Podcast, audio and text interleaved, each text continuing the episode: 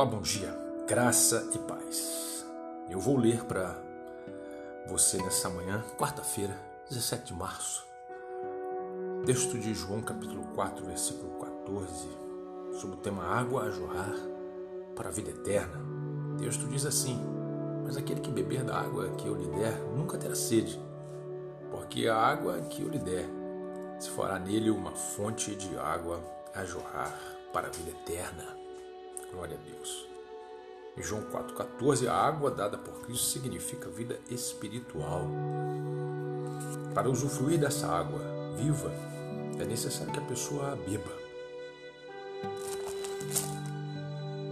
E no último dia, o grande dia da festa, Jesus pôs-se em pé e clamou, dizendo: Se alguém tem sede, que venha a mim e beba.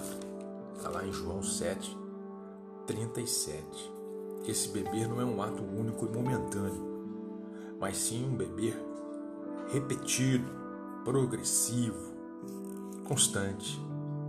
A palavra beba no grego, ela está no presente do imperativo.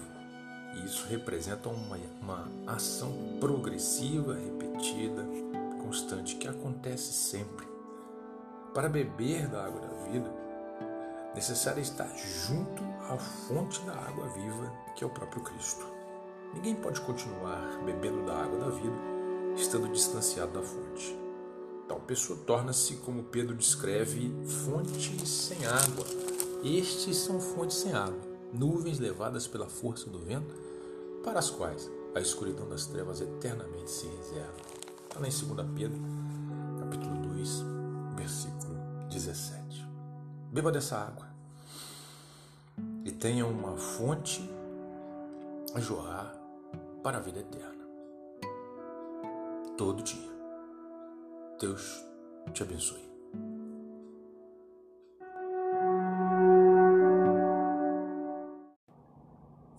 Bom dia, meus ouvintes, graça e paz.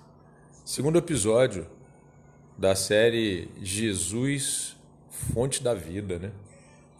Hoje eu quero conversar com você rapidamente sobre o que o apóstolo Pedro, na sua segunda carta, ele nos diz a respeito da volta de Jesus.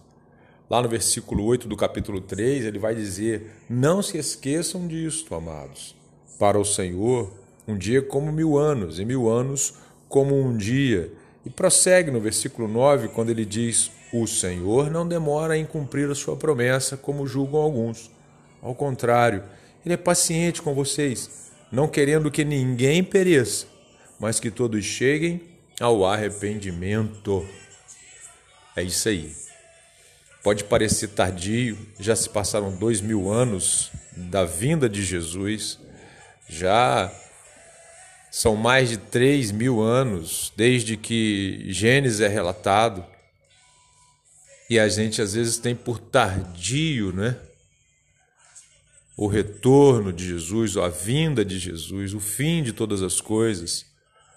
Mas a palavra de Deus nos ensina através deste versículo 8 que para Deus mil anos é como um dia e um dia como mil anos.